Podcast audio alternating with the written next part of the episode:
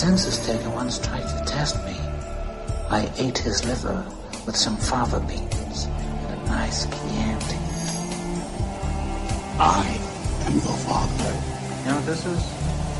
It's the world's smallest violin playing just for the waitresses. Você está escutando Bate-Papo na Masmorra. This is a tasty burger. I'm locked in here with you. You're locked in here with me. Say hello to my little friend. A candy colored clown they call the Sandman tiptoes to my room every night just to sprinkle stardust and to whisper, Go to sleep, everything is alright. I close my eyes. Vamos lá, estamos ao vivo para mais um Batendo Papo na Masmorra. Faremos um especial sobre a série The Sandman, que estreou na Netflix. E para isso eu trouxe aqui o queridíssimo Felipe Pereira. Boa noite, Felipe Pereira. Opa, estamos aí, é, cheio de areia nos olhos, com sem remelas, e prontos aí para para ficarmos góticos e muito emos. oh, que delícia, muito bom. muito bom. E também com o Marcos Noriega, meu parceiro de gravação. Tudo bom, Marcos? Tudo certo. Eu estou aqui tentando manter um certo elmo em minha posse, mas tá difícil. Meu chefe quer que eu devolva. Quero dar boa noite aqui já. Quem tiver online, dá oi pra gente aqui no chat, tá? Já dando boa noite aqui pro Léo Guedes, que deu boa noite, meus queridos. Boa noite, Léo. Vamos aqui começar falando aqui de Sandman. Vamos lá, vamos embora.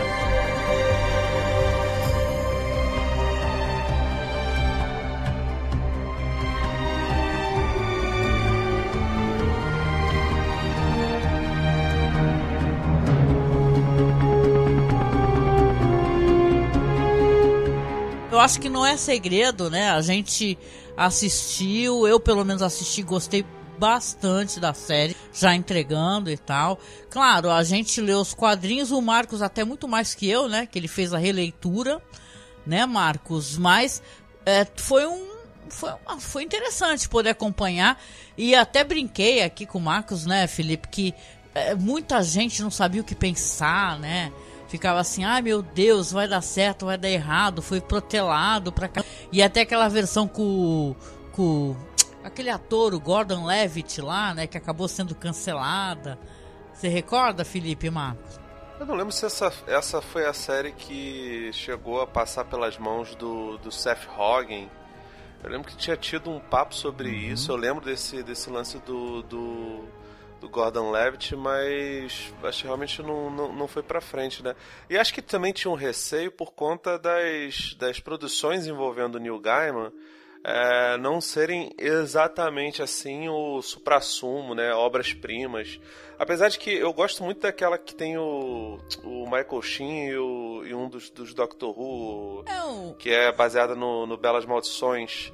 É, eu uhum. nem gosto tanto da, da, da, história original, mas eu acho a série muito legal. Engraçado você falar isso, que eu sempre tive uma percepção totalmente ao contrário. Eu sempre tive a, a impressão que as coisas que o Neil Gaiman faz, muito voltado para assim, para cinema e tal, Coraline e tal, são coisas muito boas, né?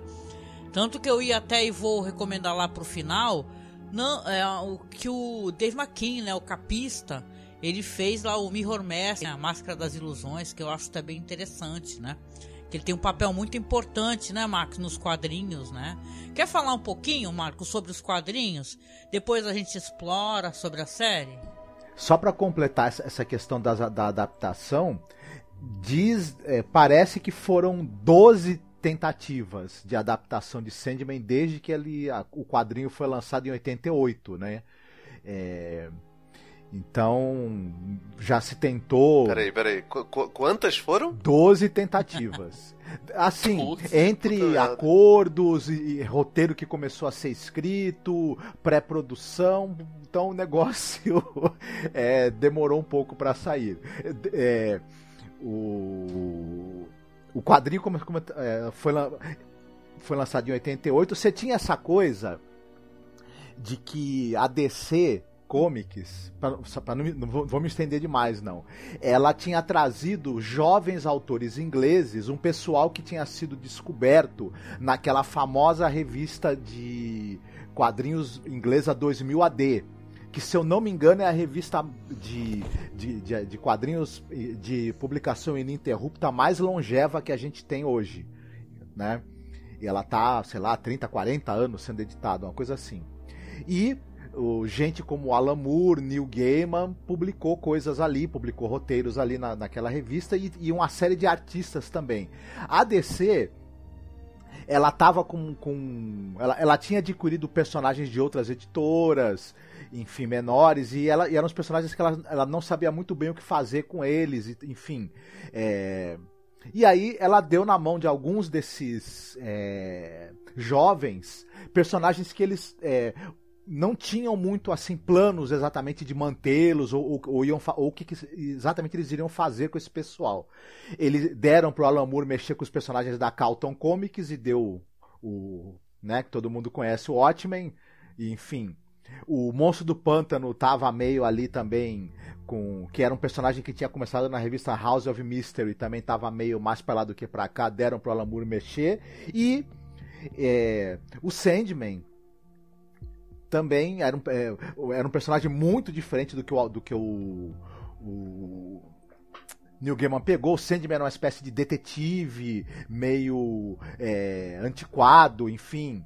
É, ele usava uma máscara de gás, ele, usa, ele, usa, ele usava uma pistola que disparava, na verdade, esse, esse gás dos sonhos. Enfim, era uma outra coisa muito diferente. E as, as histórias dele tinham um, um aspecto mais bizarro, assim, meio de é no ar de também, ouro, né? Esse Sandman aí, né?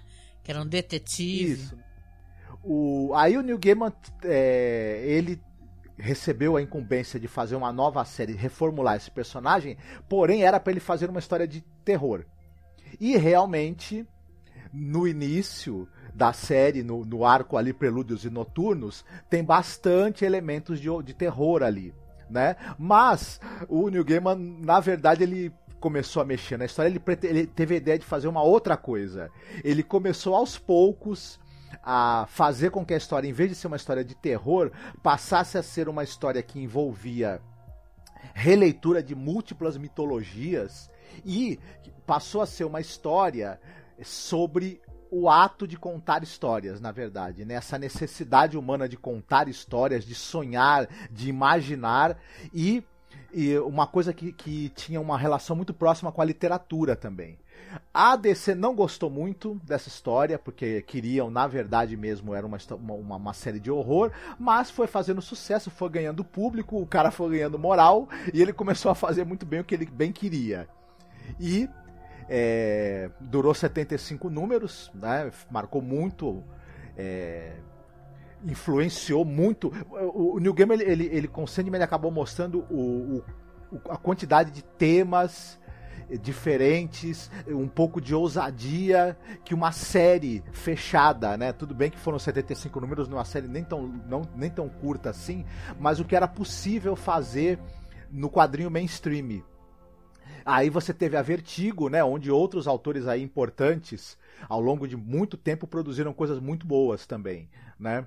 E, e, é isso. E depois de muito, muito tempo chegou a hora da gente ver uma adaptação é, que foi tentada muitas vezes, enfim, teve muitas desistências, 12 tentativas, pelo que se sabe, né?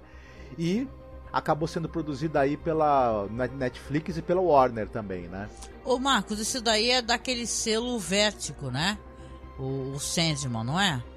É que eu acho que quando o Sandman foi lançado, se eu não me engano, na verdade não existia o selo Vértigo ainda. Ah, sim. É, o, o Sandman e o Monstro do Pântano acabaram sendo os, os, quadrinhos que esse formato que eles tinham, esse formato diferente, com elementos de fantasia, horror, é, acabou depois gerando o, o, a revista do John Constantine também, é importante falar, acabou depois. É, o interesse que essas revistas é, causaram acabou fazendo esse selo Vertigo, que era o selo adulto, né? Sim, sim, da sim, DC. sim. Realmente, algumas coisas saíram que não eram muito legais, tipo é, aquela tentativa de fazer a série do Constantine, não deu muito certo, né? Talvez, veja bem, porque é uma série muito querida, o Lucifer, porque faz parte desse universo, uma série que até o Marcos adora, é, é um Lucifer que não tem muito a ver com, com o estilo do Lucifer mesmo, que saía das HQs, né? Do, do, do, do né? Uhum. É, o, o, o Lucifer é uma série que, que eu me divirto bastante, mas ela realmente tem pouco a ver com primeiro com o Lucifer do Sandman e mesmo depois do Lucifer que teve a, a, a revista em quadrinhos, que é uma revista de sucesso também, foi, foi sucesso durante muito tempo. Eles resolveram, resolveram fazer algo com, diferente, com, com uma pegada muito mais de humor, inclusive, e mas foi feito de maneira competente, né? A, a série ela é a, descarada ao extremo, ela tem um, um apelo ao humor e, e é uma série de clichês até, mas, mas, mas ela é a prova que o clichê, quando ele é bem é, cozido e bem temperado, ele pode ser um prato bem digestivo, né? Aproveitando aqui, boa noite, Luciano Silveira. Boa noite, gente.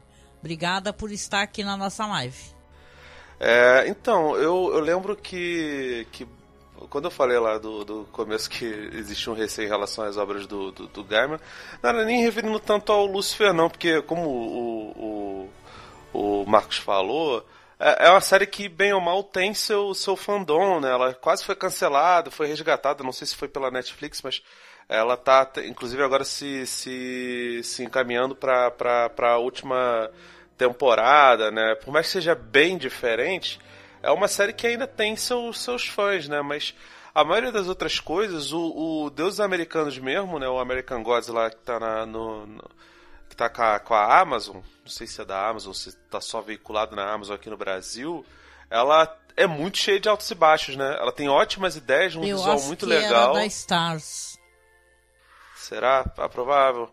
É, mas assim, ela é uma série que tem, tem, tem bons atores, tem, tem, bons atores, tem algumas coisas legais ali, mas a maioria das ideias não é super bem desenvolvida, né? Stardust também, que é baseado num, num, num livro, não é exatamente um quadrinho, né? É, um, é meio, é um meia meio ali, né?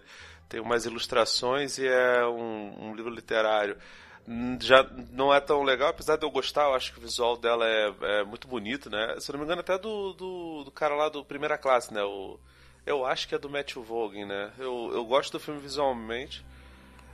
E acho que a unanimidade é o Coraline mesmo, né? Que é o mais elogiado, mas, enfim, como é uma animação, as pessoas tendem a olhar para ah, não, para crianças. E quando você pega Sandman, mesmo as pessoas que não são super fãs do, do, do Gaiman, sabem que é uma obra seminal, que é uma obra que as pessoas gostam muito, que, que marcou a época, né? Que é, sei lá, se não é o pontapé inicial da Vertigo, é uma das coisas que solidificou, porque, enfim, o, o, o personagem, inclusive, tinha participações de, de personagens da, da, da Liga da Justiça na época, né? O próprio John Constantine, ele tá lá e, e, é ressignificado nessa série, né? Pega um personagem que foi criado pelo Gaiman pra, ficar no lugar dele, né? Enfim, a gente vai falar mais pra, pra, pra frente. O que eu acho que, inclusive, é uma ótima uma ótima adição, né? Quase todas as, as, as é, transformações, não, as, as, adaptações diferentes de sexo, principalmente do, da, da série, eu acho que, que funcionam muito bem, né? Então, assim, existia uma, um, um, certo receio, especialmente porque o histórico de, de, adaptações da Netflix não tem sido tão, tão, tão bom, né? Tem tempo que a gente não vê um grande sucesso. Acho que o, o, o sucesso de fato, ultimamente, é, é basicamente um, um, um, renovo, né? um respiro que foi o Stranger Things 4. Mas a maioria das vezes a gente não tem visto a Netflix acertando tanto, né? Então, se, se Sandman acerta é, certamente é um negócio diferenciado. Olha só, dando boa noite para mais gente que chegou aqui, gente maravilhosa. Chegou a Lu, hein? Olha lá, a Lu chegou, vai ter que ter carreta furacão no final, hein? Eu tô brincando. a Ellen Pereira, é, o Luciano também tá comentando aqui. O pessoal tá comentando, gente, isso é interessante falar. Sei que a gente não começou a abordar Sandman, Mas como é triste o que aconteceu com American Gods, por exemplo, né? Porque eu sei que você não gosta muito do livro, mas eu adoro o livro e eu amo, eu tava amando acompanhar a série, entendeu? Então para mim foi um balde de água fria como as coisas começaram a se né? A impressão que eu tenho é que queriam esticar muito, muito de verdade é, esse material que não era para ser uma. Eu lembro que na época comentavam que ia ser uma série de cinco temporadas. Eu falei, como assim, gente, né? É, o Sandman na Netflix, que sim, esse material tem um grande potencial de ter vários, é, várias temporadas, porque são arcos interessantes. Essa primeira temporada tem vários arcos que são aqui ou de histórias que são mencionadas e você vê, né, que foi muito, na minha opinião, muito bem adaptado, né? Porque você tem aqui, eu até peguei uma lista aqui muito boa. Essa série, gente, para quem não leu, e é que nem eu tava conversando com o Felipe, as pessoas não têm obrigação de ler. Veja bem, seria legal porque é um material de altíssima qualidade, uma HQ muito premiada, inteiro muito relevante dentro desse universo das histórias em quadrinhos. Apesar que eu acho que a série, como Game of Thrones, eu falava sobre isso, também tem que se sustentar. Você não tem que ler três livros, quatro livros para poder entender tudo o que acontece. Senão não tem sentido. E eu acho que nesse quesito a série também deu muito, muito bem. Mas aqui, ó, compartilhando aqui a informação que é daquela página lá no Facebook, né, que é é, Sandman Brasil, né? Colocaram assim, ó, segue abaixo quais histórias da HQ cada episódio da série cobriu, adaptou. Vou deixar linkado na publicação. Aí diz que aqui, episódio 1 foi Sono dos Justos, episódio 2 Anfitriões Imperfeitos, episódio 3 Sonho um Breve Sonho Comigo, episódio 4 Uma Esperança no Inferno e Passageiros, episódio 5 24 Horas e Sonho e Fúria, o 6 foi o Som e suas asas e homens de boa fortuna. O 7, casa de bonecas e mudanças. O 8, brincando de casinha. 9, brincando de casinha e colecionadores. E 10, colecionadores, noite e dentro e corações partidos, né? Isso aqui são algumas histórias que são é, é, tão contidas nessa primeira temporada. Houveram algumas adaptações, né, Marcos? Se você quiser até comentar sobre essas adaptações. Eu acho que a gente não precisa falar episódio por episódio, mas a gente pode falar porque isso é muito interessante como bem escolhidos os atores, as atrizes, o sonho, né? Não apareceram todos os perpétuos, né? A gente ficou na ansiedade, claro, né? Mas aparece, apareceu o desejo, desespero, né? E morte, né? Então foi. E claro, tá tendo grita, né? Isso seria legal a gente comentar também as pessoas não estão aceitando porque troca-se gênero, por exemplo, Lucien se tornou Luciene, né? Então é, é, foi maravilhoso, só que as pessoas não estão conseguindo transpor essas ações que foram feitas para o bem dessa história, né? Que já era uma história. Já vou dar a palavra a você. Que ela tem essa verve, essa verve LGBTQIA+. O, o Neil Gaiman, né? Porque a Lorelai Sigo perguntou lá no, no, no Twitter, falou assim, ah, gente, mas essa história já tinha essas questões LGBTQIA+, sim, sim, já tinha. Claro que é uma história que ela alguns personagens é, é relacionamentos heteronormativos aqui foram passados, às vezes, para relacionamentos é, é, gays e tal, mas com certeza o Gaiman já tinha isso, né, Marcos? Sim, ele mesmo é, comentando sobre as adaptações que foram feitas, ele até mostra é, imagens e cenas, né, no Twitter do, do quadrinho, falando, olha, é, os temas que estão tratados aqui na série já estavam ali no quadrinho e tudo. E como você mesma falou, a, a série adapta dois arcos principais, que é o primeiro arco que é o Prelúdios e Noturnos e a Casa de Bonecas. No meio desse, desse tem, um, tem, tem uma outra história que ela. Depois da Casa de Bonecas, você vai ter umas histórias que são as histórias tipo. É, história fechada, one shot, né? Uhum. É, não sei como é que isso vai ser feito na segunda temporada, porque o, o, o arco que vai, vai tratar a segunda temporada, que é o Estação das Brumas, também é um arco interessante, um, um mais ou menos longo e tudo mais, mas falando do, do da, dessa primeira temporada.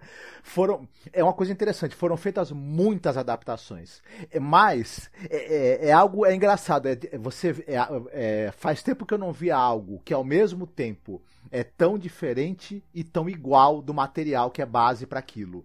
É como se a pessoa tivesse feito um, um percurso um tanto quanto diferente, mas para chegar no mesmo local. Isso é meio coisa do, de quando é adaptado pelo próprio dono da história, né? Uhum. Ele sabe muitíssimo bem aonde a história quer chegar. Ele sabe muito. E detalhe, é, ele teve trinta e poucos anos para pensar sobre essa história que ele criou, né? Décadas atrás.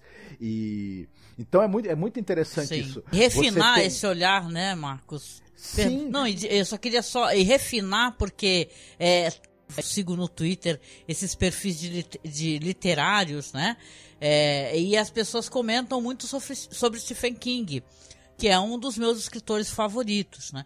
E tem aquela questão do It, né? O pessoal quer muito cancelar o Stephen King porque no livro tem um final que é, que é grosseiro, a questão sexual e tal, é estranha, né? E, e com certeza envelheceu muito mal, né? Então o, o Neil Gaiman ele teve, ele pegar até melhorar, né? Isso daí, colocar é, vários personagens que no quadrinho não são personagens negros, aqui sim são personagens negros, e cara, isso aí não alterou nada pra história. Só, só deixa a história mais rica ainda, né? É, é o quem cisma que a cor da pele de um personagem, o sexo de um personagem é, é o que define ele, na, na, verdade não entendeu o personagem, não, não entende a essência do personagem. Né?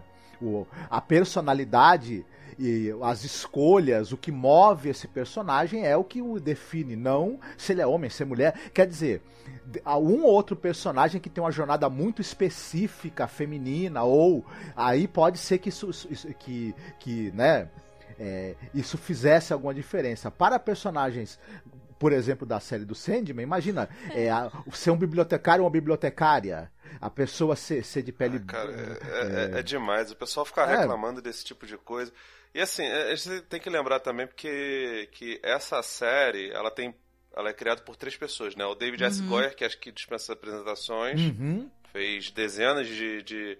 Eu não gosto muito da, das paradas que ele, que ele.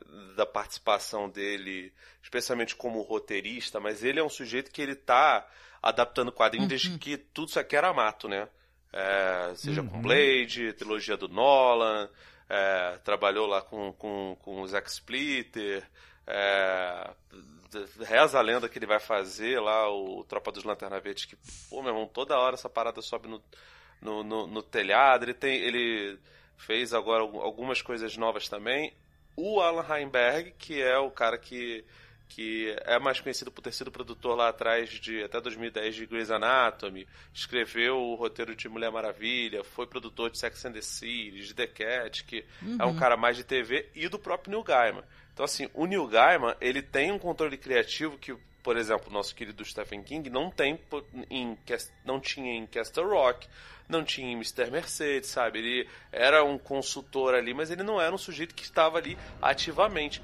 O Neil Gaiman, ele é dono da série, ele é criador da série, ele está lá, então é, essas decisões todas Sim. passaram por ele se originaram dele, não é que tem o crivo dele. Ele decidiu que a coisa fosse para isso. E assim, eu também não sou purista não, de ah, o, o autor é, quis isso, então nós temos que interpretar as coisas. Não, você interpreta o que você quiser. Agora, sinceramente, mudança de sexo, isso não tem nem que interpretar. Sim. E Felipe, estão até do próprio Sandman, né? Porque ele pode ser, é, quem lê os quadrinhos, ele pode ser, ter qualquer gênero, qualquer cor, ser um bicho, né? Porque tem momentos em que o sonho é um bicho.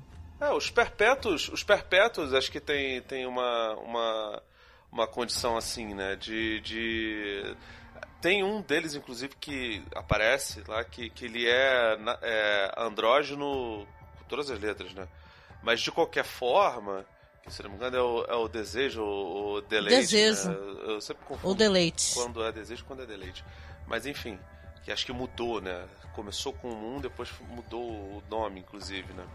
O que já determina é, bem que, que não se trata de uma pessoa binária, né?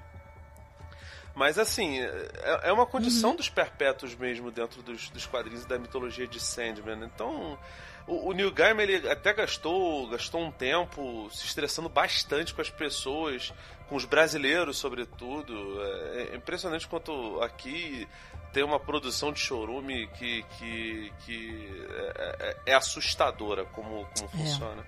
Mas também, sinceramente, essa gente. Eu, eu, eu, não sei qual é, qual é a melhor, melhor saída, né? Recentemente veio o Prey lá, o, o Predador a Caçada, que é sensacional, foi muito divertido. Infelizmente não foi pro cinema, esse merecia. É, porque todos os outros foram uma merda. Vamos falar dele na próxima quinta-feira. Pois é, e, e, é um filme do caralho e ele teve uma, uma recepção, especialmente aqui, bem horrorosa por parte da, da, dessa galerinha. Não só da galerinha em céu, né? Do, dos nerdolas em, em geral. Cara, sinceramente, a pessoa que vai reclamar de Sandman, ela, ela realmente estava fora do Brasil, porque não faz sentido nenhum. É, é como o sujeito chegar e ler X-Men e falar que, ah, mano, tem muita lacração, né, meu? Tem muita política no Gente, meio. Não, eu Porra. tenho que falar porque eu tenho uma vergonha muito grande, porque as pessoas reclamam. E o Gaiman? Né? E é foda, porque tem aí uma sequência até de, de, um vídeo dele que legendaram, ele falando que aqui no Brasil, cara, que isso daí ocorre de uma maneira muito forte, entendeu? Essa reclamação, essa questão, mesmo antiga esse negócio aí de alguém colocou assim um personagem negro, gay, falou: "Ai, aposto que se tiver Sandman no Brasil, vai ser assim". Aí o game falou, pô, você não lê quadrinhos. Você não lê os quadrinhos. Porque, é, sinceramente, algumas reclamações, você vê que a pessoa não leu mesmo, não sabe, não entendeu nada, o que, que é o Sandman, o que, é, como podem ter é, várias aparências em várias realidades, nada é muito, né? Tudo assume várias formas e aparências, né? Assume, assume outras aparências, né? A riqueza dessa obra, inclusive, a, a própria riqueza da, da, do, do Sandman e por que é, essas histórias, elas 30 e poucos anos depois agora, elas estão recebendo uma adaptação e estão é, falando, tocando as pessoas, né? É, é bem isso. É, essa, essa, obra ela, ela, é carregada de possibilidades, né? Os seres ali podem ser diversas, porque na, porque na verdade isso é o sonho, né? Você pode sonhar a si mesmo é, em diversas realidades diferentes. Você pode ter outro sexo, você pode ter outra cor de pele, outra realidade so socioeconômica, viver em outra época.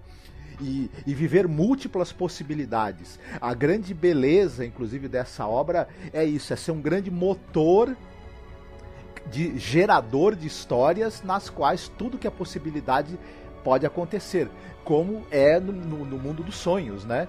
E, e justamente ela começa é, mostrando pra gente a falta uhum. que a possibilidade de você ser múltiplo, ou de você se imaginar de outras maneiras faz. Né? O quanto o mundo sofre é. sem a possibilidade de sonhar e sem a possibilidade de, de ver a si mesmo de formas diversas, né? E a gente começa, o, a gente começa a parar para pensar o quanto é importante o hábito humano de, de, de contar histórias e se imaginar é, de maneiras múltiplas e tudo. Isso é muito bonito e tanto no quadrinho quanto na série isso está presente. As decisões aí que foram tomadas de, de, roteiro, inclusive, e as coisas que foram mudadas, acrescentadas, tiradas, misturadas uma com a outra, todas têm razão de ser no roteiro. É, o, o, o, cara muda um personagem aqui. Isso acontece na série. É, daqui a pouco esse, esse personagem que antes ele morria logo no começo, ele, ele, você dá um determinado objeto mágico para outra pessoa, não aquele personagem que morria no início, esse personagem vai fazer alguma coisa importante do meio pra, da série para frente. Então todas as mudanças, inclusive, que foram feitas, têm uma razão de ser dentro do roteiro, elas se justificam e chegam em algum lugar e e é muito interessante isso. É essa essa eu, essa primeira primeira história assim qual pessoa não se identifica prim, primeiro com a coisa do, do sonho né? D dessa coisa de você alguém que perde a sua identidade né? Alguém que tem uma responsabilidade a cumprir e fica impossibilitado de cumpri-la né? Por algum motivo. É mais do que isso né? A uhum. prisão né? Pô, eu queria que a gente aproveitasse aqui, que a gente já tá com quase 30 minutos de live, 30 minutos na verdade, pra gente falar o que, que a gente achou de, tipo, alguns pontos interessantes da série, né? Que eu acho que também é por isso que as pessoas vêm aqui, para saber as nossas opiniões referentes à série, né? Porque como é, Sandman é, é um conteúdo muito importante, muito estudado. Eu até mencionei na live passada, não é problema nenhum a gente recomendar um outro podcast para início de conversa, até porque eu achei eles ótimos e eles fazem análise de todos os arcos. Então vocês dão um pulinho lá no site do podcast Os Escapistas, tá? E procura lá, The Sandman, coloca Sandman vai ter todos os arcos e tem audiodrama e o debate é em altíssimo nível. Então acho que para quem quer se aprofundar mesmo, que opiniões é, que fala sobre todo esse universo dos quadrinhos, né? Porque obviamente é anterior à série, né? Mas quem quiser todas essas informações, visitem eles lá, gente. Achei que foi tão prazeroso para mim poder escutá-los, né? Mas perguntar para você, Felipe, e para você, Marcos, também pra gente conversar um pouquinho. O, o que, que vocês gostaram na série, os pontos altos, os atores, gente. Teve o cara, quem assiste Game of Thrones, hein, que nem a gente, teve lá novamente aquele ator maravilhoso lá, o, o pai dos Lannister lá, hein? Quando a gente assistiu ele, qual, qual é o nome desse ator mesmo, Marcos? O, o pai lá do. Charles Dance. Charles Dance, né? Aí ele faz o, um personagem estranhíssimo, né? Que é justamente o cara que. Detalhe, esse, essa ordem dele de. Que, é, que são bruxos, né? né? É, ele, eles aparecem em vários arcos ali do, do, dos quadrinhos, por sinal, né? Essa ordem não aparece só no comecinho, não, aparece mais pra frente. Mas eu gostei tanto dos atores e tal, de toda a produção e de como as coisas foram feitas, né? Queria perguntar para você, Marcos, e também para ti depois, Felipe. O que, que vocês acharam que é legal? E detalhe, dando um beijo para todo mundo que tá no chat, hein, ó. O Marcos Leno, Léo Guedes, essa galera todinha, a Ellen, o pessoal tá tudo comentando aqui. Acompanhem, viu, gente, o chat aqui, se vocês quiserem responder alguma coisa para eles, tá? Que eles comentam aqui, estão acompanhando a gente ao vivo também, tá? Mas diga lá, Marcos, o que, que você acha dos atores, das atrizes, de coisas interessantes? E Felipe, fica à vontade para falar também, tá? Pois é, eu, primeira, coisa, gostei da série, gostei da adaptação. Eu acho que ela acerta, ela começa acertando no, no, no elenco, o Tom Sturridge está muito bem, é, gosto demais da atuação dele, da maneira como ele se encaixou direitinho no personagem. É, o Boyd Holbrook também é um bom coríntio. Enfim, é, falando mais de destaque, é, o, o mesmo Alexander Park, um excelente desejo também. É, gostei demais. Adorei a atriz que faz a morte. Tô tentando lembrar o nome dela agora e não estou achando, inclusive.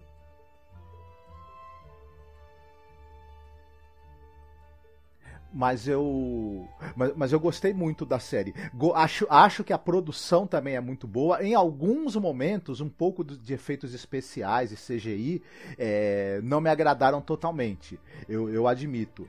Mas é, para mim é um defeito pequeno esse. E certamente nas próximas temporadas o investimento deve crescer e o cuidado, inclusive, com a produção vai possivelmente crescer também, e essas pequenas aí deslizadas vão ser corrigidas. Agora, enquanto adaptação, eu, eu gostei das mudanças, eu acho que o roteiro é muito bem estruturado, funciona direitinho, traz pra gente esses personagens bacanas, o que eles têm de bonito, de interessante, de profundo. Gostei muito da Lady Constantine, é uma coisa engraçada, né? É é um, o pessoal reclama de mudança de sexo de personagem. Você tem esse exemplo da Lady Constantine. Eu em cinco minutos vendo a, é, o personagem em tela, eu, eu reconheci o, o, Constantine mais do que em outras adaptações que eu tinha visto. É, de tanto que o personagem tá bem escrito e tanto que a atriz conseguiu transmitir muito do que o personagem tem, né? Um pouco daquele cinismo, ao mesmo tempo da, da, da culpa também que, que acompanha o personagem. Gostei demais. A atriz que eles escolheram para fazer a morte, no quadrinho, a morte ela é, é vivaz, ela é, é divertida, muito jovem, mas essa personagem nesse é, na, na série, é, ela transmite um, uma empatia, uma doçura e uma preocupação que é muito comovente que a gente vai ver no sexto episódio. E gostei demais também do que eles fizeram com o personagem do, do John Dee, que no quadrinho ele é um, um, um, sujeito muito deformado, né, pela, pela, pelo uso do, do, do, do Rubi, e um sujeito que ele é, é, é um louco assassino com muito poucas camadas.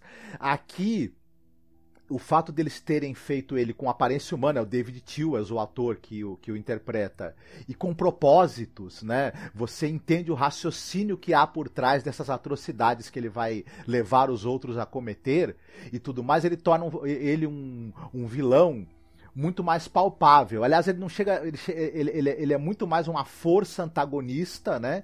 E que. É, que tem problemas né, psiquiátricos. Ele é um cara que, se não, não tivesse dado poder nas mãos deles, ele seria alguém que ficaria no hospital psiquiátrico sendo tratado, enfim. E. Não, e tem a questão da é, é aparência, é né, Marcos? Porque Perdão, é que a gente tá com delay. Tem a questão da aparência, porque no quadrinho ele é um personagem que a aparência dele é muito. É, é, ele é todo. Não sei se a palavra é deformado. Ele tem uma coisa estranha. Ele, ele tá todo. A, a pedra destruiu a aparência dele, inclusive. Aqui você tem um ator uhum. fazendo uma interpretação. Aliás, esse episódio é sensacional, que é do restaurante, né? É inacreditável, né? Uhum. Eu só queria só uma coisa que você tá chamando de Lady Constantine que ela aparece sim em algum momento. Mas aqui na série é Joana Constantine é, mesmo. É a Joana né? Constantine. A Lady, ela aparece quando ele quando ele tá naquele restaurante encontrando o cara que ele encontra de, de, de século em século, né? isso. né? De 100 em 100 anos. Uhum. Só para não me estender demais e você tocou nesse ponto, eu acho muito bacana que no sexto episódio você tem também esse, essa é, trama né, do, do cara que eles conhecem numa taberna e a morte concede para esse cara a possibilidade dele viver, né? Que ele tá, ele, ele tá conversando com o pessoal na taberna, esse personagem, e ele fala: Ah, eu não vou morrer, eu vou viver para sempre. Porque vai acontecer alguma coisa que eu vou conseguir viver. E a, a morte e, e, o sonho estão na taberna e eles resolvem dar imortalidade para esse humano para ver o que, que, vai acontecer. E o Sandman, o Morpheus, marca de a cada 100 anos se encontrar com o cara. É interessantíssimo isso, é, uma, é um. É, eu acho que quem tá, lia o quadrinho já se encantava, mas quando chegou nessa história, no momento em que a gente, na, na série em quadrinho, chega nela, é, ela faz o encanto que a gente tinha pela, é. pelo, pelo quadrinho se ampliar muito. E na série, o momento em que o cara fala que ele odiou cada um dos últimos 80 anos da vida dele, porque ele tem altos e baixos, né? E quando você me pergunta pra ele, então você não quer mais viver? O cara, você tá louco? Claro que eu quero continuar vivendo. Eu me lembrei do momento que isso tem no quadrinho, me encantei novamente com aquilo. E só para completar, eu também gostei é, bastante, não tanto quanto o primeiro arco, mas eu gostei dessa do, do, do, do, também da maneira como foi escolhido o elenco do, do, do, Casa de Bonecas. Eu, eu gosto de, desse. Esse é um arco que, que até dentro do, do, do, do todo da, do, do, do quadrinho Sandman é um arco uhum. que é o pessoal. É um arco é, menos famoso, digamos assim, né? Tem, tem arcos como Estação das Brumas, Fim do Mundo, que fizeram muito mais sucesso depois. Mas eu acho uma ótima história sobre sonhos que se, que se realizam para alguns, né? E a aceitação de que alguns sonhos nossos não vão poder se realizar, né? E quanto isso é duro e quanto é difícil, eu acho que é. no quadrinho isso é bem abordado e talvez na série essa temática da, da, da, da, de viver pelo sonho e ter que aceitar também as consequências quando ele não vai se cumprir, é, tá até mais bem abordada na série. Então também é. gostei. Sim, só queria dar boa noite para quem tá chegando por aqui no chat. Dar boa noite pro Samir. O Samir é nosso brother, já gravou com a gente tudo. Gran Tesla também. Boa noite, boa noite. Ah, tá aqui comentando Marcos e Felipe, que gosta muito dos quadrinhos, tá com receio, né? De assistir a série aqui, mas o pessoal já tá tranquilizando aqui o Gran Testa aqui falando assim, ó, ah, pode ah, assistir que você vai gostar. né? E você, e, uhum. vai, fi, vai firme, não vai perder nada não. Noite, Ronaldo Neves. E você, Felipe? É, pontos altos, pontos ba baixos, né? Sei lá. O que, que você tem achado aí do elenco? Aliás, mencionar, gente, a, a, Gwendoline Chris, né? Do, do Game of Thrones, né? Que achei engraçada a galera, as pessoas agora encontrando essa mulher linda, né? Porque eu lembro quando a gente gravava sobre Game of Thrones, falando, nossa senhora, que mulherão, né? Que ela fazia, assim, no, um papel de uma mulher que não conseguia amor, né? E tal. E quando consegue é mó triste, né? Não vou dar spoiler para quem não viu, né? Mas ela é incrível, dois metros de altura ainda com saltão, né? Pelo que eu vi no, no, no making off e tal. E realmente, as cenas com ela. É, é algumas pessoas não gostaram desse Lucifer, né? Da Gwendoline Christie, mas eu gostei bastante. Que é meio de saco cheio, né? É um Lúcifer fala, puta que pariu. É, os demônios exigem não sei o que. Aí, ah, exigem. né? Sério, que se tá, tá bom. Diga lá, Felipe, desculpa. O pessoal ficou, é. o pessoal ficou falando que a, a, a, discussão entre. Nossa, a quantidade de memes que teve disso foi, foi impressionante. Que a discussão dela com. com que, que, era, que era tipo o Padre Quemedo com o, com o filho do capeta, que era o. que era piada de, de, de trocadilho, mas enfim. Os memes estão maravilhosos. Tá rolando repente. Tá rolando uhum. chamar o cara lá do Alto da Compadecida, único, né? Tá uma maravilha. Que pra mim matou pra cacete, porque me tirou horrores. Até porque eu vi ele antes de começar a ver a série, é a comparação com, com aquele ex-BBB do BBB 10, o Serginho Orgasti, que, cara, que é idêntico. O, o, o Tom o tá, quê, ele tá cara? muito igual, velho. É. Muito igual. É aquele, era aquele BBB que tinha até o Marcelo Dourado. Olha aí, uns, uns podcasts atrás eu fiquei falando mal pra caralho de BBB, mas em 2010 eu vi. É, mentira, não vi não. Mas eu, a parada ficou tão famosa que eu lembro desse, desse malandro e lembro do, do, do campeão que foi, o, foi o Dourado. Mas enfim, cara, é idêntico, idêntico. É, é assustador. Mas, enfim, cara, eu gostei muito do, do, do elenco. A menina que faz a, a, a morte é a Kirby Hauer Batiste. Isso. E ela tá num filme que você indicou, Angélica, recentemente, aquele. É, a Última Noite, o Silent Night. Ela é a namorada da. Da, da filha que é, que é ah, lésbica, uh -huh. do, a, a Lourinha que é, que é lésbica, ela é a namoradinha dela. Inclusive, cara, eu achei foda, porque o único senão da série é que ela é. aparece muito pouco, ela só tem um episódio, né? A atriz é linda, extremamente talentosa, eu acho ela maravilhosa, não tem tantas coisas, né? Ela fez. A... Ela tá nessa, nessa animação da, da Mulher Gata que tá agora na, na HBO, Mulher Gata Caçada, tá no Rex, que é uma série da HBO também, tá em Cruella tem um papel ali considerável. tava em Verônica Mars, mas. Ela, ela, eu achei engraçado um colega meu, Felipe. Eu, eu, achei a morte tão linda que ele no Facebook, eu quero morrer. Falei, calma. Não é, não calma, não fala isso. Mas assim, achei, achei, achei, inclusive for, é, a forma como eles retratam, não lembro que eu não cheguei nesse, nesse, nessa parte do quadrinho, se ela é exatamente assim, mas pelo que eu entendi é bem fiel que assim, a morte não, ela não é responsável por. não é a ceifadora, não é o Mr. Manhin, tá ligado? Ela, ela tem uma, uma coisa de dar o sopro da vida, ser a primeira entidade que o ser humano. É, que os seres vivos, na verdade, têm contato e ela retorna pro, pro, pro momento final, né? É, inclusive tem, tem um personagem lá que ele, que ele morre, que ela vai, vai tentar falar e ele tenta barganhar com ela e evidentemente não consegue afinal de contas é, é, é, um ser poderosíssimo, né? Não teria nem como, como driblar. Já estava fora da alçada até dela, né? Esse tipo de atitude. E a forma como, como ela foi apresentada, todo o episódio, assim, se não me engano, é o sexto, né? É muito bem feito, cara. Achei do caralho. Acho que, inclusive, é a melhor parte da série. Apesar de achar que a primeira metade da, da, da temporada é melhor do que da segunda o melhor episódio é da segunda parte, que é esse, o, o sexto. E, cara, a maioria dos os perpétuos que a gente viu, apesar de terem participações pequenas, como o, o Desespero, né? A, a Desespero, no caso, é, eu achei todos eles muito bem encaixados. Eu gostei muito do panteão ali de personagens que envolvem, né? Os, os o, o Reino dos Sonhos. Eu gostei sobretudo do Abel, achei muito divertido. É, só achei foda que, pô, mataram o Pet, né? Logo no comecinho. Nossa, meu, isso acabou comigo. Eu até coloquei no Twitter, no segundo episódio eu já tô chorando, cara. Tá foda, hein, cara. É uma, uma merda, né? Mas, pô, cara, eu gostei muito do Abel. O Abel me lembra, inclusive, muito o rapaz lá do, do Ministério dos Quadrinhos, que é o.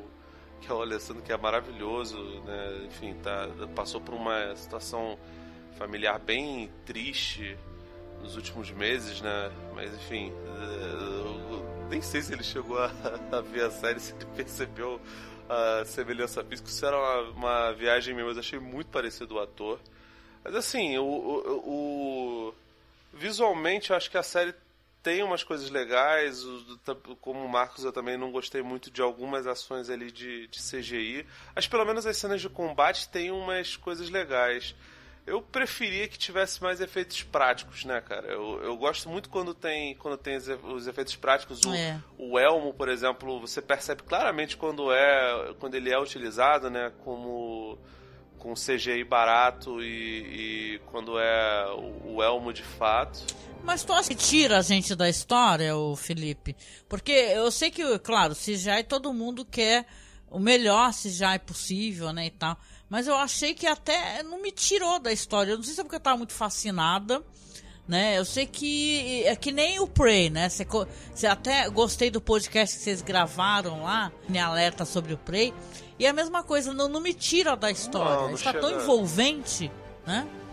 É, então não, eu, eu também não, não, me tirou, mas é porque eu acho que é, é, é uma o Sandman, tanto o quadrinho quanto a série, ele se calca muito em ideias. Então, quando você vê, por exemplo, sem, sem ficar dando spoiler para quem não viu, o, o, o, embate que vai ter entre o Morpheus e a morte, e, e, desculpa, entre Morpheus e, e Lúcifer, ele já é concebido de uma maneira diferente, interessante. É um, é um embate onde a imaginação e a palavra e a, é, tem mais, mais importância do que a força física de um e do outro, né?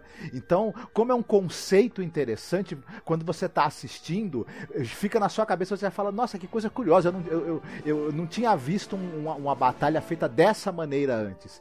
Então, mesmo que, o, que, o, que os efeitos visuais em alguns momentos eles deixem a desejar, você veja bem o, o, que, a, o que a Angélica citou, né? O Gárgula, por exemplo, ele está longe de ser um, um, efeito especial, um CGI assim primoroso. A maneira como esse, como esse é, jovem Gárgula, né, que vai ser sacrificado é, é feito, mas o próprio contexto em que acontece o sacrifício dessa criatura tirou lágrimas da, da Angélica, apesar do efeito visual da, né, da, da, criatura não ser aquilo. Então, quando tem uma ideia muito interessante e marcante por trás, isso acaba não prejudicando tanto, né? O ruim é quando a ideia é ruim e o, e o efeito visual é ruim também, aí não tem o que fazer, né? Mas acredito que vai melhorar nas próximas temporadas eu não acho assim que tenha sido assim tão ruim, entendeu? Os efeitos assim, porque, claro, né, que você é, você pode até entender que é difícil você transpor, né? Não sei se nem é a palavra correta, o, o que você tem nos quadrinhos, porque para quem abre os quadrinhos, eu acho que o Marcos até ia falar sobre isso. Você tem a, ali o jeito como é apresentada, a diagramação, os balões, para quem não chegou a ler os quadrinhos, né? O, o, a voz do Sandman é um preto, né? E as palavras assim em branco, assim meio tremido, que dá para você entender que é uma voz profunda e gutural. Né? Então, meio que o balão, ele mostra um uhum. pouco da personalidade de quem está enunciando, entendeu? O que é falado. E, e, os quadrinhos têm isso também. Tem um momento que tem é, grandes iluminuras, né? E brincadeiras com enquadramento, que tu vira, assim, às vezes a folha, a, a, o quadrinho ele é totalmente é, de comprido, você tem que virar a HQ para ler. E isso é uma brincadeira muito gostosa, né? Então, é dificílimo você transpor de um quadrinho assim que é tão interessante, tão rico nesse sentido, não vamos nem falar das capas do Dave McQueen, né?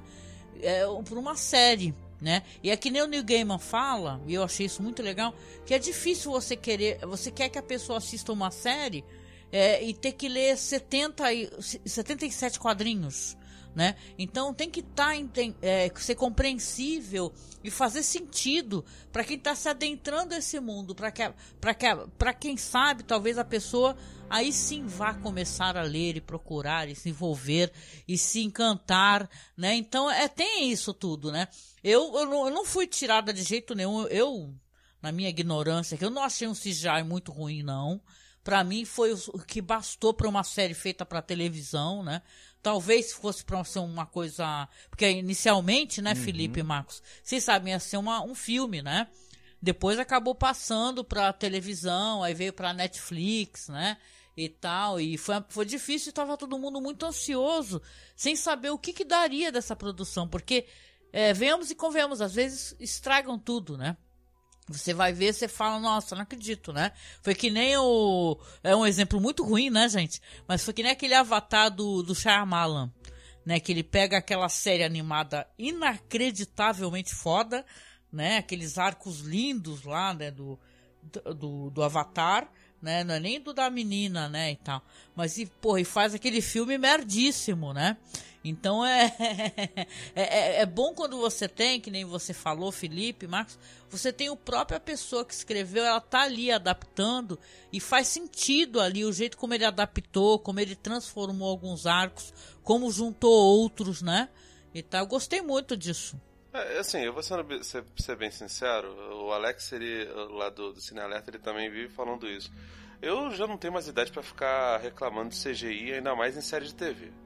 Porque, cara, a gente sabe que não tem o mesmo orçamento de um, de um, de um filme, por mais que as séries hoje em dia tenham um vulto maior, especialmente depois do advento da HBO e de e, e do que Sopranos é, fez primeiro e depois Game of Thrones fez, de é, séries com grandes orçamentos, mas assim, a gente sabe como é que funciona, que não, não, não vai ser é, o mesmo nível de, de, de, investimento, mesmo que tenham grandes atores, mesmo que tenham grandes produtores por trás. Ainda mais um seriado que é da Netflix, a Netflix, ela. É, lá no começo tinha a fama de que não, não, não cancelava coisa e hoje em dia cancela mesmo, especialmente quando a coisa é cara. Você vê o que aconteceu com Get Down, que a gente falou é, brevemente quando, quando eu comentei o, o filme do, do, do Elvis, do, do Baz Luhrmann. É, é, é, complicado mesmo. Eu acho que isso aí não, não tem como não. Mas é, não acho que o, que o CGI seja, seja tão ruim assim, mas de fato ele é um pouquinho artificial em alguns momentinhos. Mas sinceramente, cara, a, a história está bem construída.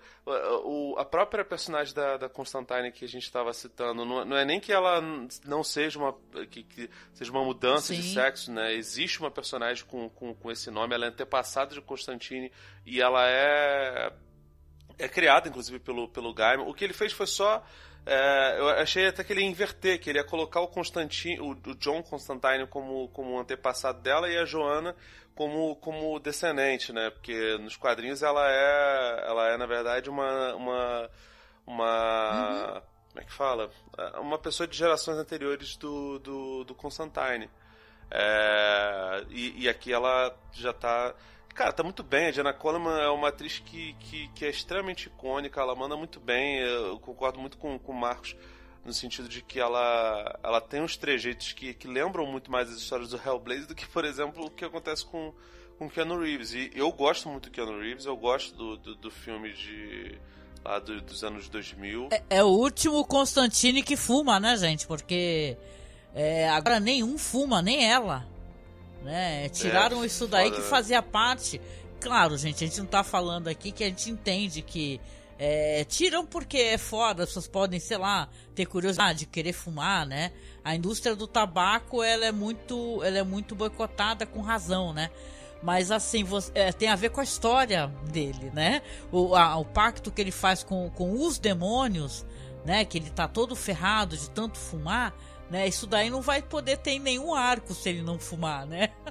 É, pois é, cara, o que, o que, não faz sentido nenhum, porque, tipo, caraca, enfim, eu, eu, eu também entendo o lance de, de, de não querer é, fazer lobby pra essas porra, mas sei lá, é parte, é parte muito uh, importante do personagem para você tirar. Mas enfim, a, as adaptações elas, elas funcionam muito bem. Tem um, um arco específico lá eh, da, da, da, da menininha. Da, da, da menina. Esqueci o nome dela. É, a Walker. Rose Walker, tem né? um irmãozinho. Isso. Que eu não curti tanto. Acho que. que sei lá, eu, eu, não, eu não lembro de ter lido essa parte nos quadrinhos, mas aqui eu achei extremamente apressado é, é, é, curioso como, como ele vai construindo muito, muito bem ali o começo e, e, os conceitos, tanto que assim, ele dá um episódio inteiro pro, pro, pro personagem, né, o John Dee, fazer uhum. o que ele faz no, no restaurante. É um, um, um, episódio extremamente tenso. Extremamente tenso e, sei lá, ele, ele age como uma sucubus ali, né? É, mas depois ele tem uma pressa gigante, a série tem uma pressa gigante. Isso aí eu, eu, eu já, já, já, já fico já bolado de. É o Goyer aí fazendo. As pessoas falam que já. Essa segunda parte, que é a da casa de bonecas, né? É, dividir opiniões também. Tem gente que não gosta. Eu lembro do vídeo da Isabela Boscov, que ela criticou também esse arco, aí fala que é meio infantil, mas eu até achei, até falei pro Marcos, né? Porque não é falando que a, que a gente leu ou deixou de ler, mas tem coisas infantis ali, que nem o caso da Barbie, né? Que vai ter personagens lá que é a Barbie, tem o Ken que ele, que o fato de ter essa infantilização tem um motivo que aparece numa outra história mais à frente né?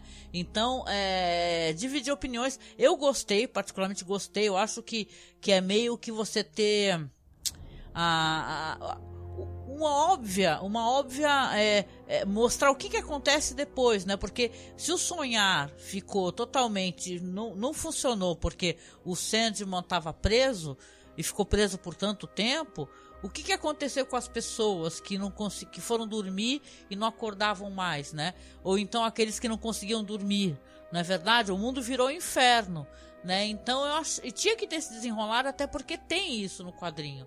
Né? Então, é, é para mim não foi estranho, eu continuei gostando, até porque nesse arco também vai ter aquela parte incrível, maravilhosa que é do do encontro lá, o, dos cereais killers, né? encontro do cereal, né? Pra quem gosta de cereal. Só que é tudo cereal killer, né? Que é bem divertido também. Eu acho que na série também foi divertido. É, o, o, Corinthians, inclusive, que a gente não citou até agora. O Corinthians, inclusive, virou um coach dos caras. É, é, é maravilhoso, porque aquilo dali, essa parte aí eu acho que pode chamar até de documentário, porque é, convenção de coach é aquela merda mesmo, cara. Pode escrever, tá vendo? Assim, um monte de psicopata idiota falando merda. É, um, um, querendo mostrar que é mais predador do que o outro. Enfim, aqui dali, esse daí, eu não reclamo de bom. Eu lembro daquele nenhuma. filme, Felipe, O Trabalhar Cansa, né? Que eu gosto desse filme, é um filme brasileiro, gente. Para quem não assistiu, ele é incrível. Que tem uma parte que o cara desempregado começa a frequentar esses coaches, né, motivacionais, e é uma cena de terror, cara, porque as pessoas gritam, né, é que nem aquele coach que aparece, grito, fica gritando, grite aí, a pessoa grita, cara, lembrou muito isso. Fica aquela reunião dos coaches, aí tem gente falando, tem um pessoal que é só os religiosos, né? Isso foi engraçado, foi divertido. Nem só os religiosos falam, não, porque eu tenho, eu, eu sou a mão de Deus para poder punir essas pessoas, né?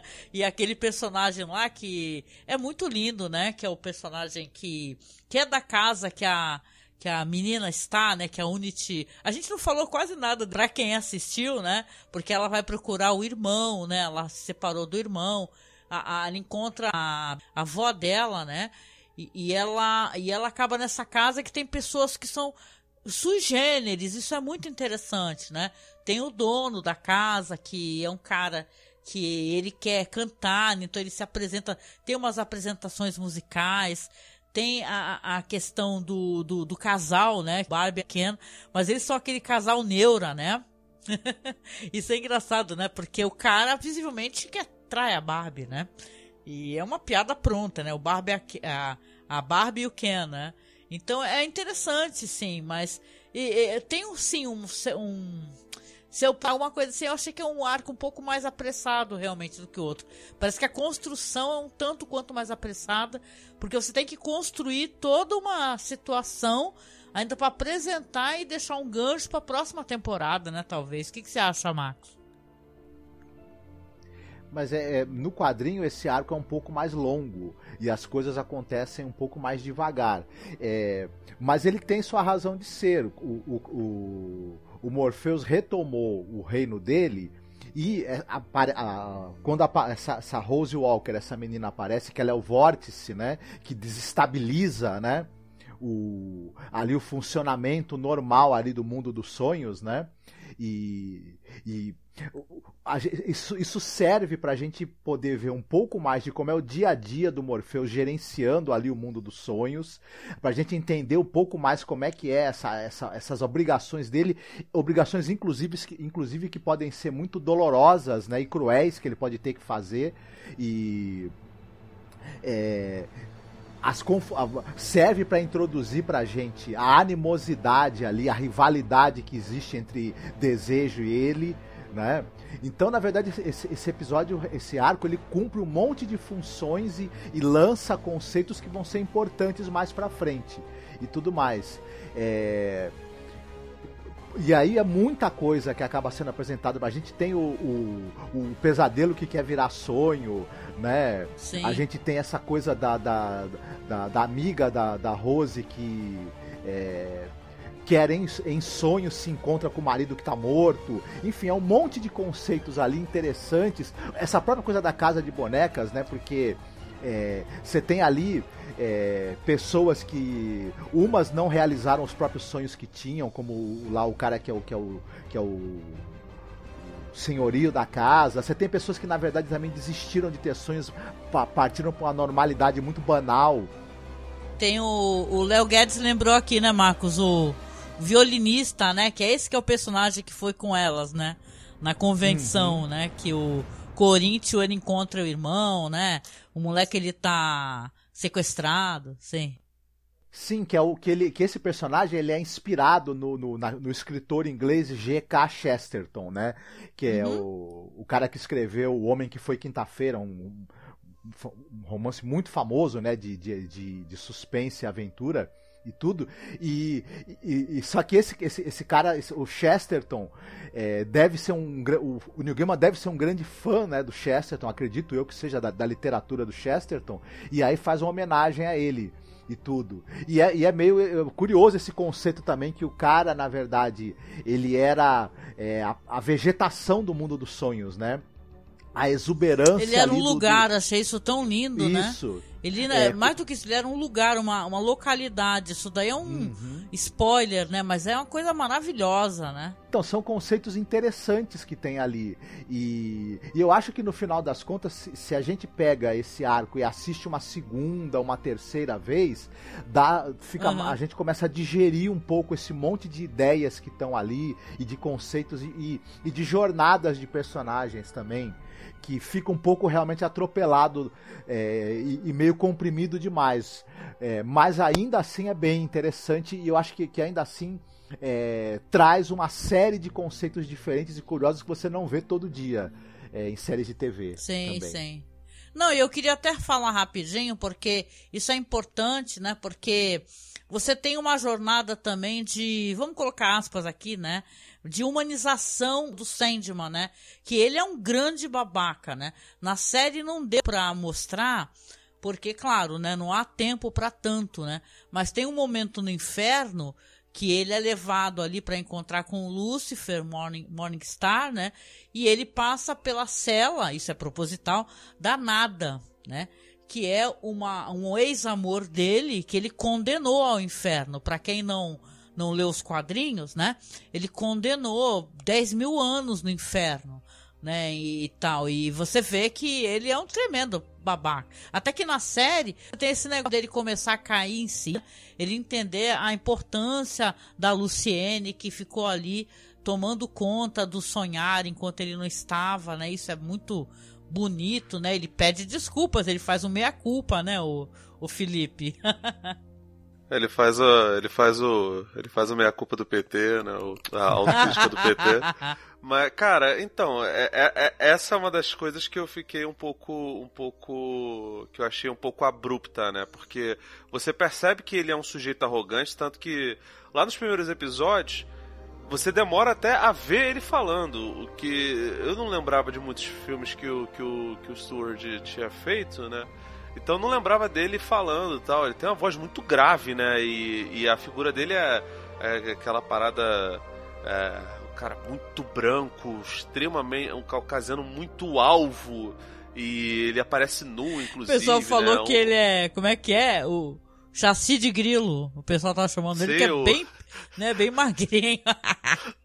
o, um dos melhores memes que eu vi era uma, uma, uma cena assim dele dentro daquele globo né, que o, que o, que o Charles Dance prendeu ele, aí o filho do Charles Dance, o Alex, né, fala pra ele, e olha lá, o cara cabiloga de fora, aí ele, faz rir não que eu sou emo, cara. tô, so, tô sombrio, tá ligado? ah, olha, olha, os memes os memes estão a melhor coisa. Ó, o da Ana Maria Braga, falando que é antimatéria Não, do, do Sandman, porque Ana Maria Braga, ela, ela, o, o Sandman tem o corvo, ela tem o louro, né? Ele é, o do, ele é do mundo dos sonhos, ela é do mundo desperto, porque ela fala acorda menina. Eu achei isso foda, cara. Caraca, é muito escroto, né? Mas é sensacional, mas os, os memes realmente não estão deixando a desejar, não. Mas enfim, a série é, ela mostra ali o, o personagem do, do, do, Morpheus como um sujeito que, que tem uma moral complicada, para dizer o mínimo, né? Mas.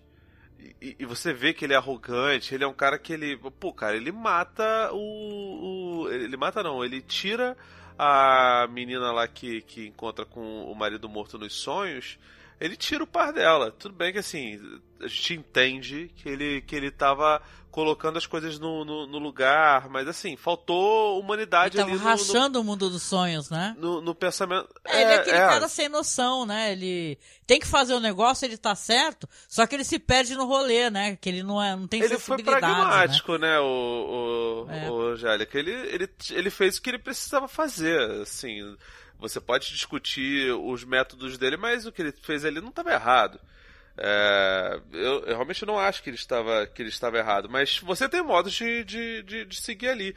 E ele estava tratando com vidas humanas. E se ele está tratando com vidas humanas, ele tem alguma responsabilidade ali sobre, sobre aquela coisa. E, e ele simplesmente passa por cima, ele fala, ah, foda-se, é. é. isso. E, e quando ele é. Quando as pessoas confrontam ele, ele vai lá e sai rebaixando. Ele rebaixa a Luciene porque basicamente porque ela levantou a voz contra ele. Falou, pô, não precisava ter sido assim, sabe? Então, é, é, essa... mostrou para ele o quanto ele estava sendo incoerente. Pois é, né? ela fez, ela fez o, o, básico ali. Então, assim, ao mesmo tempo que ele demorou um tempão até para deixar o, o, o, Morpheus falar, ele faz uma mudança de, de espírito ali muito rápida. É, eu achei que isso aí faltou, faltou um pouquinho de, de, de cuidado, mas sinceramente é muita mitologia pra. É, é muita mitologia para lidar, né, Angélica? É difícil, cara. Sim. É, bem, eu acho que em uma temporada, em uma temporada, você tem um personagem que ele fica preso, tem toda essa questão dele ter que recuperar as, os objetos de poder dele. Você vai ter que mostrar as consequências dele ter ficado preso as coisas que ele tinha, é, é, que ele tratava, entendeu? Tanto que tem um encontro lá desse cara de 100 anos, tem a questão dos eternos, né? Que não vai ficar bem pro finalzinho, vai ter o gancho, essa questão de delírio, né? Delírio não, de desejo, né? Ele descobre toda a trama, né? Do Vortex e tal. E... Eternos não, perpétuos, né? Oi? Perpétuos, não eternos. Eternos é do, do é, Kirby, é, né? Bom, tá falando errado mesmo. Endless, né? Perpétuos, tá certo. É, de qualquer maneira, você tem essa questão toda que vai ter que ser mostrada até o finalzinho. Então, acho que é muita coisa mesmo, né? É, muitas, é muitos frontes, né? para poder atacar e deixar, né? É, é minimamente compreensível, né? Eles escolheram humanizar esse personagem um pouco, mas a gente, mas eu, eu, acho que é, uma, que é uma decisão que o público precisa ter uma certa conexão com o protagonista. Se, é, no quadrinho, por exemplo, o Sandman ele tem aquele rosto branco e os olhos completamente pretos, né? E ele é muito mais econômico em expressões e em demonstração de qualquer tipo de sentimento. E na série é até interessante que o, o, o, ele, já, ele já tem um, um, Ele é muito branco, sim, mas, mas ele, ele tem uma cor de pele humana, digamos assim, e ele tem os olhos humanos e expressões embora muito contidas, que uh, escapam aí em determinados momentos, né? Expressões que revelam mais sentimento dele. E é engraçado que quando ele passa na, no, no espelho ou num reflexo d'água, a gente vê a imagem dele com o rosto totalmente branco e com os olhos totalmente pretos, como é ah, talvez o, o a, a, forma como, como ele realmente é. Ele, ele meio que tem um formato que ele aparece para os humanos para parecer mais humano e para a gente que está assistindo a série conseguir ter uma conexão também. E, e, e essa coisa de, de, de, de, terem acelerado um pouco o arco dele se humanizar, dele demonstrar ter sentimentos, realmente no, no, no na, na, na, HQ demora um pouco mais, é, um, é, construído com um pouco mais até de calma essa tomada de consciência dele. Mas na série tem essa necessidade da gente ter uma identificação e, e gostar né, do, do, do é. protagonista e tudo mais. Além de, de, gostar desse universo fantástico todo que o envolve, dos outros personagens que são interessantes Sim. também, né? Bom, e, a gente enfim. já chegou aqui uma hora e dez, né? Uma hora e onze. Pergunto para vocês aqui, porque a gente vai se encaminhando para finalmente, né? É, eu tô lendo vocês aí no chat tirando sarro de mim, que eu falei, eu chamei de eternos em vez de perpétuos. Gente, é tudo coisa que não tem fim. e outra, eu não manjo muito de quadrinho, não. A Marvel vai te processar. Porque hein? tem isso, né? Eu não, gente, eu sou toda enrolada mesmo com esse negócio de quadrinhos, viu? Muita coisa eu só li porque o Marcos que tem, viu? O Marcos tem todos os quadrinhos em casa. Os 70 e Brans, né? Então, é, mas eu me enrolo mesmo. Mas de qualquer maneira, é, vamos. Deixa eu perguntar para vocês aqui, já que a gente vem terminando, né? O que, que vocês esperam para a segunda temporada? É, eu espero. A gente já sabe que vai ter a adaptação do, do, do arco Estação das Brumas. É, a, a, expectativa é alta. Primeiro que esse arco é um dos melhores arcos da, da, do, do, do quadrinho. Ele é muito, muito interessante. É, tem a participação de, de, personagens vindos de várias mitologias. Isso é, vai ser muito. Tem, tem bastante participa, tem participação do Lúcifer, evidentemente, né? E, e também. É, como eu tinha falado, antes e depois desse arco, tem algumas histórias curtas, fechadas do Sandman que eram tipo episódios filler, digamos assim, né, no quadrinho, e todas essas que, que é a história da, você tem a história da Calliope, você tem a história da Nada. Tem o jogo de você, também, né? Também, é, Orfeu. Que é mó legal. O, não, aí um jogo de você é um outro arco. Por isso né? mesmo, outro arco. E mas, mas essas histórias fechadas, que é um, um número só, cada uma delas, né? Com, com, também, se algumas delas forem adaptadas junto com Estação das Brumas, a vai gerar um, um, roteiro muitíssimo interessante, talvez até mais interessante do que o dessa temporada, e, e também é, abre a possibilidade de, ter, de ser visualmente delirante o negócio. Ela se passa no inferno, parte dela, né? Parte desse, desse arco. É, não vou ficar também entregando muitas as coisas assim. É, nos quadrinhos. Tem a treta dos infernos, né? É, nos quadrinhos esse arco ele é desenhado por um cara, o Kelly Jones, que é um um desenhista absurdamente bom e ele criou né, uma, uma, uma, plasmou visualmente muito bem essa fantasia do New Gaiman que, que como eu falei, nesse arco Estação das Brumas, é, que é o arco em que o Lúcifer, é, como uma forma de sacanear o Morpheus, ele resolve abandonar o, o, o, o posto dele entrega a chave do inferno para Morpheus decidir qual entidade vai se tornar o novo Senhor do Inferno. E deuses de diversas mitologias vão lá disputar. Então, é, no mínimo, é algo bastante interessante, né? Que, que, que pode ser feito nessa adaptação. Eu também estou muito ansiosa. Já tô, eu lembro de ter terminado a série e já fiquei triste imediatamente. Falei, nossa, como assim? Acabou, não tem mais série para eu ver. Né? Eu fiquei revoltada aqui, gente, né? Eu tô. Deixa eu mandar um abraço pra essa galera aqui do chat que eles estão se divertindo, né? e tal. A, Lu falou assim, ó. Que eu, eu falei eternos, perpétuo, né? Tudo coisa que não tem fim. Aí ela, coisa que não tem fim? One Piece entrou na conversa. Ó, nem te digo, Lu, meu filho tá, tá assistindo One Piece, né, Marcos? Né? É coisa que não tem fim. As animações são, não acaba nunca coisa, gente. Mas realmente. Ah, é só mil e poucos episódios. Gente, passa rápido. pelo amor de Deus, né? É isso, né, Mato? Pra quem gosta, tá ótimo, né? Mas e você, Felipe? O que, que você espera aí? Você curtiu? Foi bom para você? Te deixou é, é, curioso, assim, né? Pra continuar, de repente, até lendo, né? O, o Sandman, os quadrinhos, como é que é? é? Eu gostei muito. Acho que a primeira temporada ela entrega muita coisa. É, eu imagino até que, que tenha mais exploração ali sobre, o, sobre os irmãos, né? E a origem dos, dos perpétuos, né? Eu, na real, o que eu mais espero não é nem não é nada em relação à narrativa, não. Eu espero que não demore muito para ter uma segunda temporada, até Nossa, porque também. essa série provavelmente ela, ela, é muito cara, né? Não é tão fácil assim de, de, de, de fazer, né? E, enfim, cara, o, o Sandman é um negócio que, ao meu ver, o ideal era que fosse feito para o cinema, porque precisa de um, de um orçamento maior. Só que as histórias são, são como são histórias de arcos, né, nos gibis, é, um tempo de um filme, mesmo um filme de duas horas e meia, seria complicado você fazer, sabe? Você tem que ter abrir mão de muita coisa da narrativa, né? E o Neil Gaiman provavelmente não ia gostar tanto e de você falar que assim, você ia precisar prender os, os se você quer traduzir tudo, você vai precisar de muitos filmes para poder, poder fazer. E não dá pra você fazer no, no pique, sabe, de 007. não tem como. Então, assim, o, o, o, o ideal pra narrativa é que fosse em série. O ideal pro visual seria que fosse feito pro, pro, pro cinema. Então, eu espero que não demore tanto. Eu imagino que as próximas temporadas desenvolva mais os outros irmãos, né? Acho que faltam uns três, né? Falta Destruição, falta Destino, falta mais quem? O Desespero, o Desejo a gente já viu, a Morte a gente já viu, o Sonho a gente viu, o Delírio a gente não viu também, né? É, o que a gente viu foi o, foi o Desejo e o Desespero, né? Falta, é, falta Delírio, Destruição e Destino.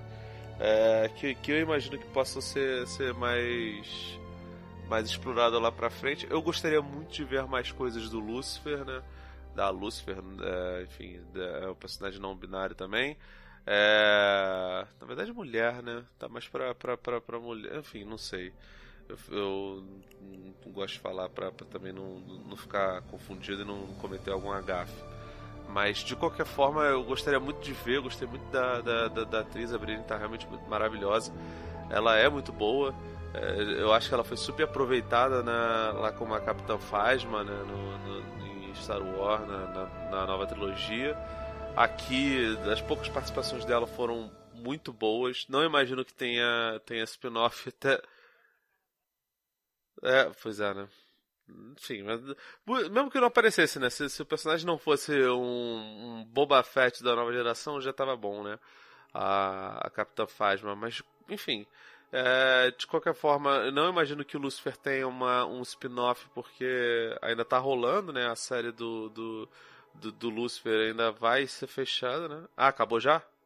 É, então, a esperança então de, de que possa ter algo, algo nesse sentido, né? Mas enfim, eu imagino que, que daqui a pouco tenha, tenha mais coisa, tenha, tenha mais exploração. Eu só espero realmente que o roteiro dessa vez seja um pouquinho mais. Me, melhor amarrado. De repente, pensando assim em fazer um, um trabalho de, de, de condensar mais os arcos, sabe? Porque, cara se, se você quer ver a parada uh, mais fiel possível, você vai pros quadrinhos. Dá para fazer adaptações, sabe? A gente já viu boas adaptações é, em relação ao sexo dos personagens, né? algumas mudanças de, de etnia. É, que, que foram bem aceitos, porque essa, essa gente que vai ficar reclamando de, de, de lacração, você tem que ser, ser jogado no, no, no, limbo da história, tem que voltar pra, pra, pra sarjeta mesmo, que é, que é onde a sarjeta ideológica mesmo, que é onde essa, essa gente merece estar. Então, a série tá sendo bem recebida. É, não faz com a é... gente não, mó vergonha. É, enfim, mas a, né? a, a, abrir, abrir mão de, de partes da história talvez seja a, a melhor saída para, sabe, condensar e deixar a coisa mais o mais enxuta possível. É, eu, eu, imagino que, que, que isso possa ser uma boa, uma, uma boa saída para a série, né? Mas enfim, vou mandar um e-mail pro David Goyer para ele fazer essas, essas uhum. mudanças aí. Mas de qualquer forma, cara, as atuações estão muito Goyer boas. É um... Pode falar. O David Goyer é um cara que ele tem altos e baixos. Quando ele acerta, ele acerta muito, mas quando ele erra também é difícil. Né? Mas espero que aqui na série continue sendo acerto, né? Pois é. E o elenco tá muito bem, né, cara? É, acho que falta um pouquinho de, assim, de, de, diretores um pouquinho mais experimentados. Que tenham a ver com, com, com, com TV, mas que sejam mais de cinema também, sabe? É, porque a série uhum. é muito boa, tem muito potencial, os personagens são muito, muito carismáticos. Eu quero mais morte, na real, eu quero mais a morte. Ah. Adorei a menina, acho que ela tá, tá maravilhosa. Eu gostei é. muito também da atuação dela. É muito foda. Já, já, já, achei muito marcante. É muito foda, é um elenco do caraco, gente. É, eles arrebentaram muito, sabe? Tá muito bom. Foi muito. Pô, foda uma produção feita pra TV, assim, é, de streaming da Netflix, né? Então. E, e, com esse essa responsabilidade, né, como eu falei, de um quadrinho apresentativo, é vencedor do prêmio prêmio Eisner, né? Então é muito foda, gente. Então realmente foi uma boa experiência. Acho que todo mundo respirou aliviado, né, cara? Ufa, caraca, meu, conseguimos assistir Sandman, então tá ótimo, né? Torcendo aqui para dar tudo certo e ter uma segunda temporada logo. Concordo contigo, Felipe, né? Que venha logo essa segunda temporada. Come on along and listen to the lullaby of Broadway, the hip hooray and ballyhoo, the lullaby of Broadway, the rumble of the subway train. Gente, a gente ultrapassou bastante aqui o tempo da nossa live. A gente costuma manter as lives curtas para que saia logo o podcast, para que a gente possa manter a live, né? Então, olha, a galera tá aqui, ó, Wilson Diniz, Ó, quem fala lacração é, são sempre os mesmos racistas, machistas, LGBTfóbicos que usam essa expressão para falar mal de uma obra nas mãos, mas não assumem seu preconceito.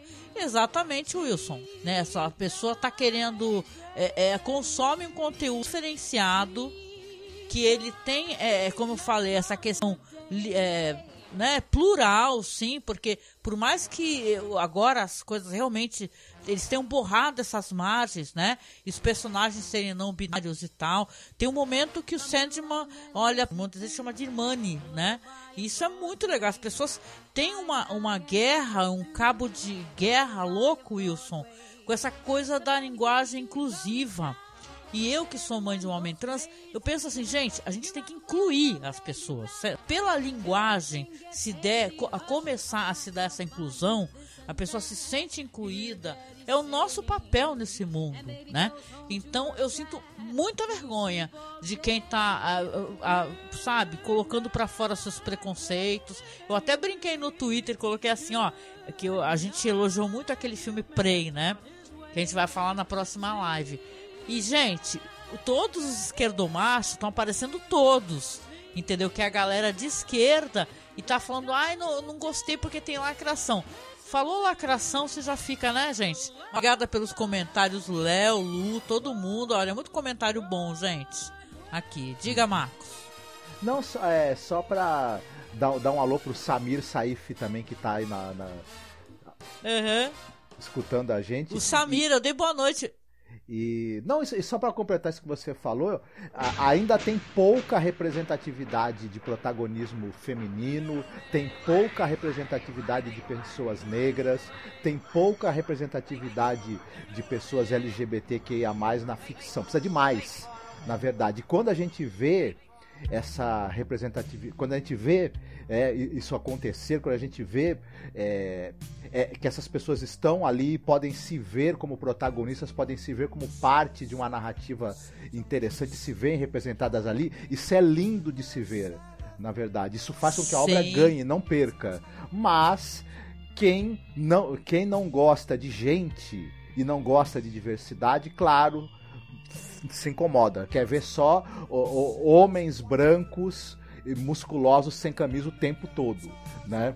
E pelo amor de né? Deus, né? E é, e a gente até tem que tomar cuidado quando fala isso, pareçamos homofóbicos também, né? É tudo muito complicado, né?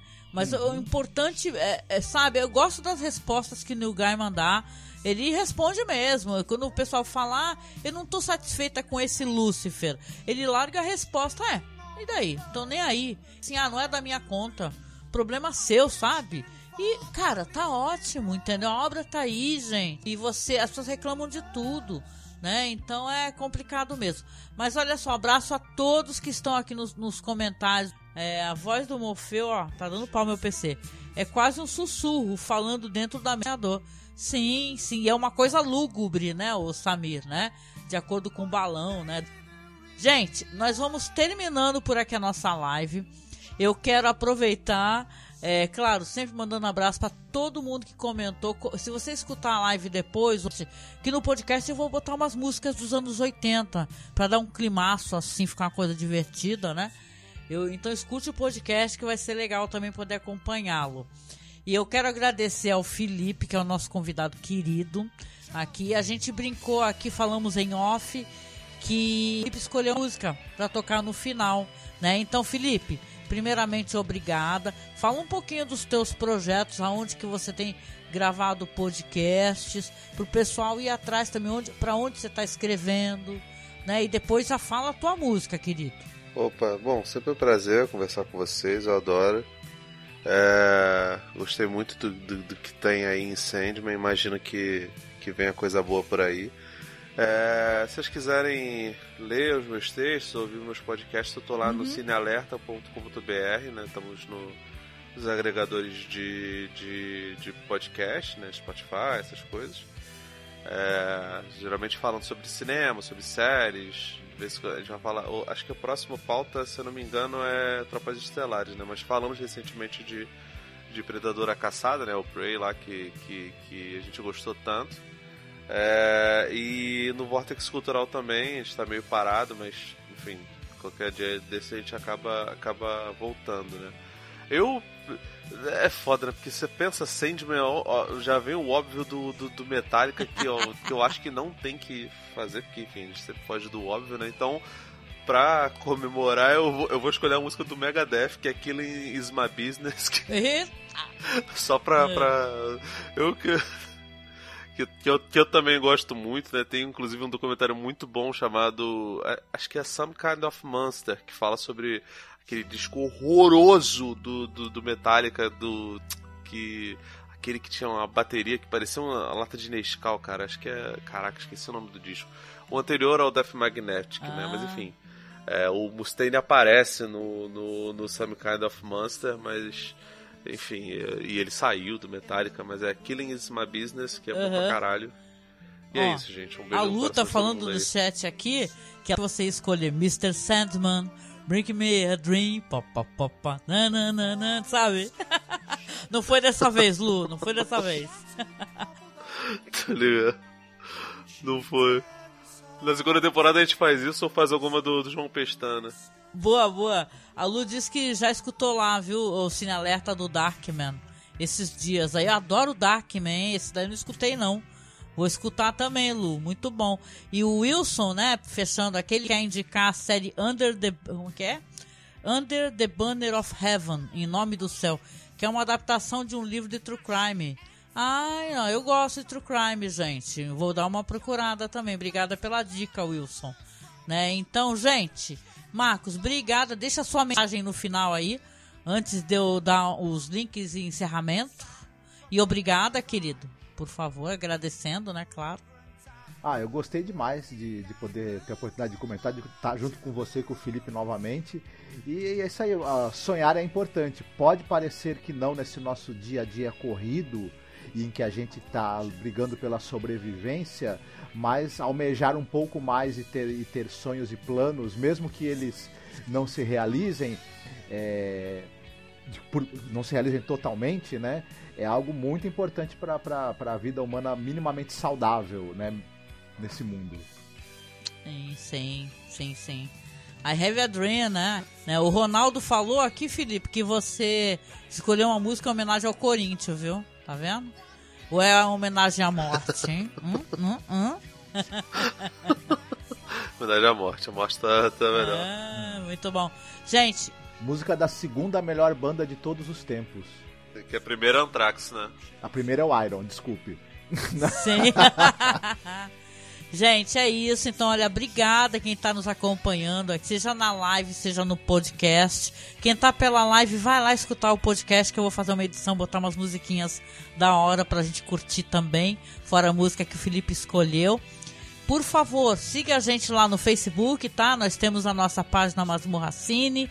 Do Twitter nós estamos como Masmorra Underline Cast sempre pede apoio, apoio faz parte para que a gente possa sobreviver nesse mundo podcastal, né? Onde estamos aqui empurrando com a barriga há anos, né? Então, se você puder ser o padrinho ou nossa madrinha, nos apoie, tá? O link está logo abaixo aqui na descrição ou na descrição do podcast, em qualquer plataforma. Estamos no, no Anchor, é, Apple Podcasts, Amazon Music, Spotify. Lembre de dar estrelinhas pra gente no Spotify para que a gente tenha relevância, tá? Então, isso ajuda. Então, se você escutar o podcast pelo Spotify, vai lá dar estrelinhas pra gente, tá? E, gente, beijoca, ó. A carreta furacão estamos devendo, hein, Lu? Agora a próxima vai ser o Marcos, ele vai ter que escolher carreta furacão. Não tem pra onde correr, não, viu, ah. Marcos? Vai ter que ser. e a gente vem finalizando aqui. Vamos deixar um beijo e até a próxima live, tá, gente? Fiquem bem, se cuidem. Beijo. tchau. tchau. tchau.